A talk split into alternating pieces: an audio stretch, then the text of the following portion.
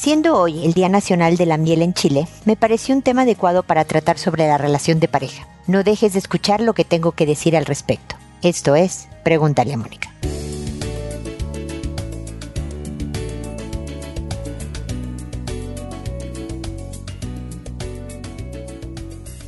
Bienvenidos amigos una vez más a Pregúntale a Mónica. Soy Mónica Bulnes de Lara, como siempre, feliz de encontrarme con ustedes en este espacio en que hoy hablamos de la miel.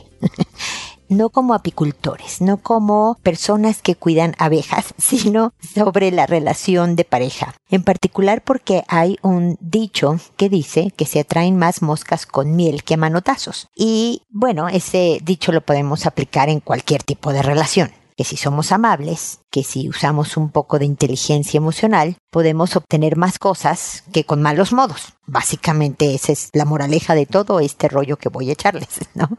Pero es particularmente cierto y efectivo en la relación de pareja. Porque de verdad es que si los reclamos, los chantajes, los pleitos funcionaran en cualquier relación y en la relación de pareja, pues yo estaría recomendando eso. O es lo mejor estaría dando clases de judo o de taekwondo en lugar de estar teniendo este tipo de iniciativas, de estar hablando con la gente o dando conferencias o dando terapia y demás. Pero la verdad es que no funcionan.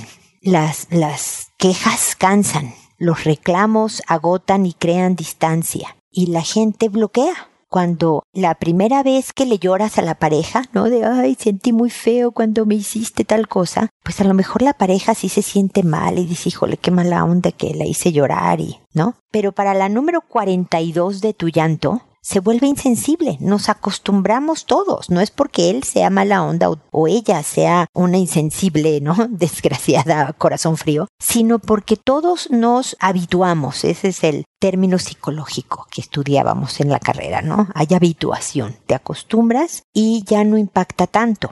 Incluso pasaba, ¿no? Que las primeras veces que vimos en, la televisión, en los noticieros, todo esto de las Torres Gemelas, pues a todos nos impactaba, ¿no? Pero llegó un momento en que pasaban tanto la imagen que se veía como la gente veía esta terrible imagen de unas torres con miles de gentes adentro cayéndose y la gente ya seguía con sus actividades como, ah, mira, así es lo de las torres, ¿no? De verdad nos insensibilizamos terriblemente a las cosas que habitualmente vemos de forma cotidiana. Entonces, es por eso que las constantes quejas, reclamos, gritos y sombrerazos, como decimos en México, dejan de funcionar.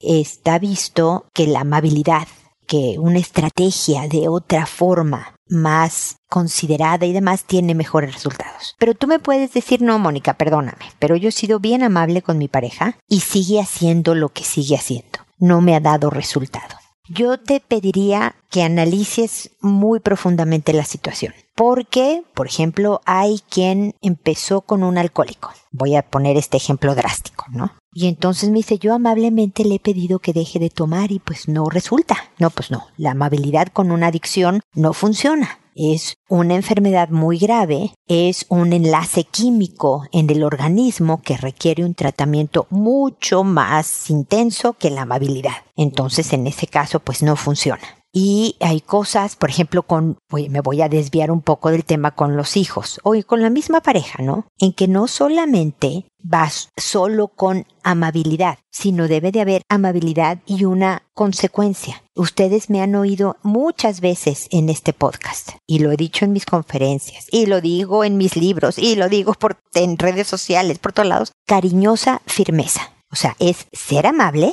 pero ser firme. No es ser amable y te dejo que me atropelles. La amabilidad no quiere decir debilidad en ninguna circunstancia. Creo que quien me conoce sabe que yo soy una persona amable, pero para nada me dejo. Debes de ser firme y poner límites y establecer tu territorio con mucha amabilidad, con mucha educación, pero no, fíjate que no voy a dejar que tú hagas esto que es una falta de respeto a mi persona pero lo dices con amabilidad y firmeza. Esto quisiera que fuera de esta manera.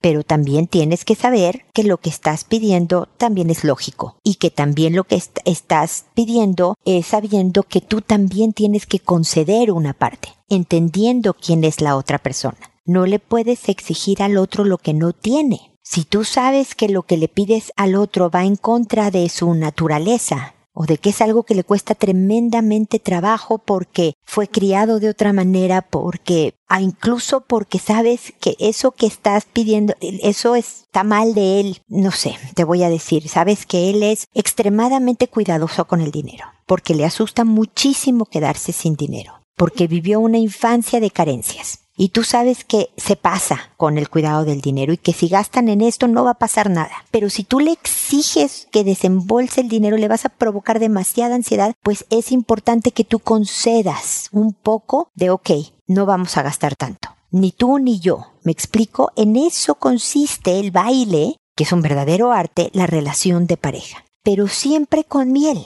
no a manotazos. Es mucho mejor que es bien frustrante que tienes que conceder cosas que, ah, yo no hubiera querido hacer esto yo hubiera querido que fuera de esta manera porque sé que es mejor. Sí, muchas veces así es en la relación de pareja. Tienes que conceder ciertas cosas que sabes que lo mejor hubiera sido otra cosa, pero cedes un poquito de lo mejor por el bien de los dos. Eso hace que dures muchos años. No debes de conceder por el mal, nunca jamás, pero cedes un poquito del bien por la tranquilidad de ambos. Espero estarme explicando en lo que estoy diciendo. Si no, desde luego que me puedes escribir, ya sabes, en www.preguntaleamónica.com está el botón, envíame tu pregunta y me puedes decir, oye Mónica, fíjate que en mi relación de pareja pasa esto y tú dijiste que entonces ceder y entonces, porque luego a mí en mi cabeza entiendo perfectamente mi punto, pero a la hora de explicarlo no, no me explico demasiado bien y se entienden otras cosas que no son mi punto. Entonces, por favor, no duden en consultarme porque lo que yo espero es que de verdad duren la distancia en una buena, cercana, cariñosa relación que se puede. ¿No es fácil? No. Yo estoy por cumplir 31 años de casada y créanme, no es fácil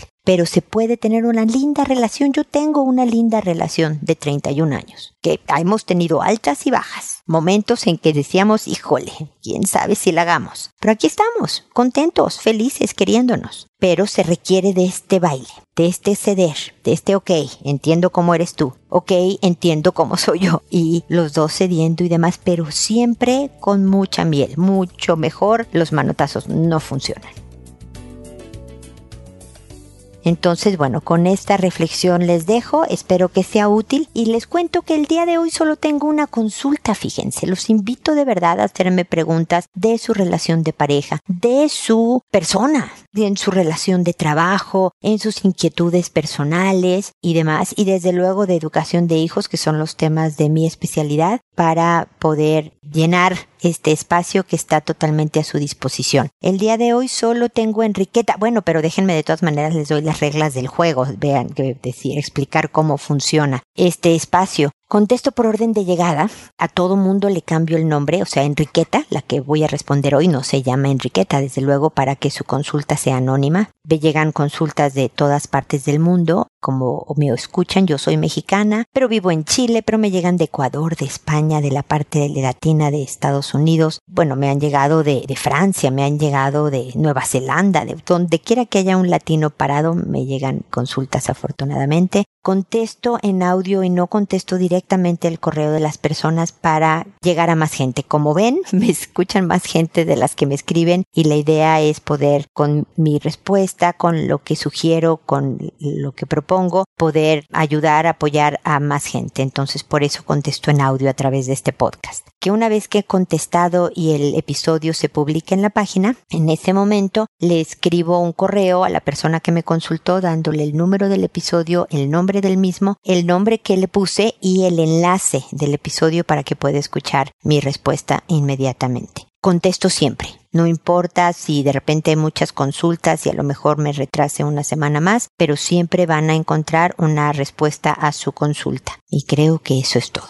Y bueno, sin más, me voy con Enriqueta que me dice, mi hija mayor tiene un año de casada. Bien, en el formato de envíame tu pregunta me dan un poco de contexto de cuántos años tienen y de eh, cuánto tiempo tiene su relación de pareja y cuántos años tienen sus hijos. Eso me ayuda mucho a mí, así que vi que su hija tiene 20 años. Mi hija mayor tiene un año de casada, tiene un bebé de tres meses. Por el momento viven en nuestra casa, pero últimamente su esposo, mi yerno, ha estado mostrándome su pene de manera muy sutil. Yo no sé qué hacer, cómo reaccionar solo ignoro y hago como si no me doy cuenta, pero es algo que me tiene muy inquieta. Ayúdeme, por favor, estoy muy confundida.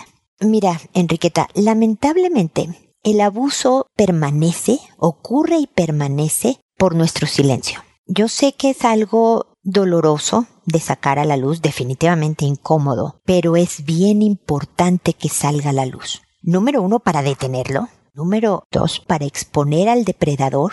Y número tres, pues porque tu hija tiene que saber lo que está haciendo su esposo, lamentablemente. No sé cuáles son las intenciones de este hombre porque lo hace, si por diversión, si por alguna intención mayor, pero obviamente está muy mal lo que está haciendo, es una terrible falta de respeto a ti, a tu esposo, a su eh, mujer, a su hija, a no sé si es hombre o mujer su hija, no me dijiste, tienen un bebé, no sé si es bebita o bebito. O sea, todo está mal aquí. Entonces, mi sugerencia, Riqueta, que con todo y nerviosismo y terror, primero lo hables con tu esposo porque vi que eras casada, me lo pusiste en tu información. Primero le hables con tu esposo y le digas, esto está pasando y quiero hacer esto. Y lo que sugiero que hagas es juntarse todos en la sala, en tu casa, en, es decir, tu hija, tu yerno, tu esposo y tú, y le digas, querido yerno, veo que de manera muy sutil y por un extraño motivo tú me estás mostrando tus genitales. Y me parece muy desagradable, una falta de respeto y muy mal. Por lo tanto, necesito que te vayas de mi casa. Hija, tienes que hacer algo al respecto. Esto es algo muy grave, muy preocupante, pero esto no puede continuar así. Quisiera una disculpa, desde luego. Y bueno, ustedes tienen que hacer algo al respecto. Tienen que hablar de su relación, porque si esto lo está haciendo con tu mamá, pues no sé qué esté haciendo en otros lados. Lo lamento, hija, lamento muchísimo esto que está ocurriendo, pero esto es así. Lo más seguro, Enriqueta, es que tu yerno lo niegue te diga mentirosa, te diga que estás loca, le jure a tu hija que es una falsedad, que no sé por qué tú estás tratando de hacer esto, y tú mantente tranquila y firme de que es verdad. O sea, lo lamento, yerno, que reacciones de esta manera. No tengo ningún tipo de intención de levantar falsos, de que estés reaccionando así. Habla todavía más de tu carácter. ¿Ok? Sigue siendo firme mi resolución de que por favor ya no vivas aquí. Hija, si quieres quedarte tú y tu bebé adelante, pero tu esposo ya no puede estar aquí. Porque yo no puedo permitir que alguien haga este tipo de, de abuso sexual porque tendría que denunciarlo, ¿verdad? Este, en, en, mi casa y demás. Aquí está mi esposo para reafirmarlo. Pero tú como mujer es eh, fuerte, capaz, porque es importante que tu hija, que tu esposo, que vean que tú defiendes, te defiendes a ti, que esto no puede seguir continuando, que tú estás hablando por todas nosotras, Enriqueta, me explico, por tu hija también y demás. Si tu hija decide, ay mamá, tú estás mal, estás loca y se va con su esposo y por un tiempo pues no te cree, pues ni modo, Enriqueta, este espero que tu, hija regresará y entenderá y demás. todo esto de verdad se acomoda. Pero el guardar silencio y soportar esto y arriesgar a que tu hija, su esposo, esté faltándole por otros lados con otras mujeres y a lo mejor la contagie de algo porque está haciendo otras... me explico, esto puede crecer a otras cosas. Si el hombre de manera sutil se está mostrando tus genitales, no sé qué esté haciendo por otros lados. Entonces creo que exponerlo, a lo mejor al hombre solo está haciendo eso y le da una vergüenza espantosa y se detiene y ya no hace nada y endereza el camino y va a terapia y entonces se componen las cosas y él y tu hija mayor también y él viviendo en otro lado tú puedes mantener una relación cordial con el yerno, nunca va a ser jamás lo mismo, pero ok, me explico, pero de que tiene que salir a la luz y tienes que darle un alto, esa es mi sugerencia Enriqueta, valor. Yo sé que puedes. Aquí estoy para echarte ánimos y decirte que puedes y ojalá me vuelvas a escribir contándome qué decidiste hacer. Si decides guardar silencio, no hacer nada, ni hablar. Es tu decisión, esta es tu vida, esta es tu hija y aquí estoy también para oírte si esa fue tu decisión. ¿ok? Cuenta con mi oreja, mi, mi compañía en este proceso y espero que sigamos en contacto. Y ni hablar, mis queridos amigos, aquí acaba este corto episodio el día de hoy. Espero que nos volvamos a encontrar en un episodio más de Pregúntale a Mónica y recuerda, siempre decide ser amable. Hasta pronto.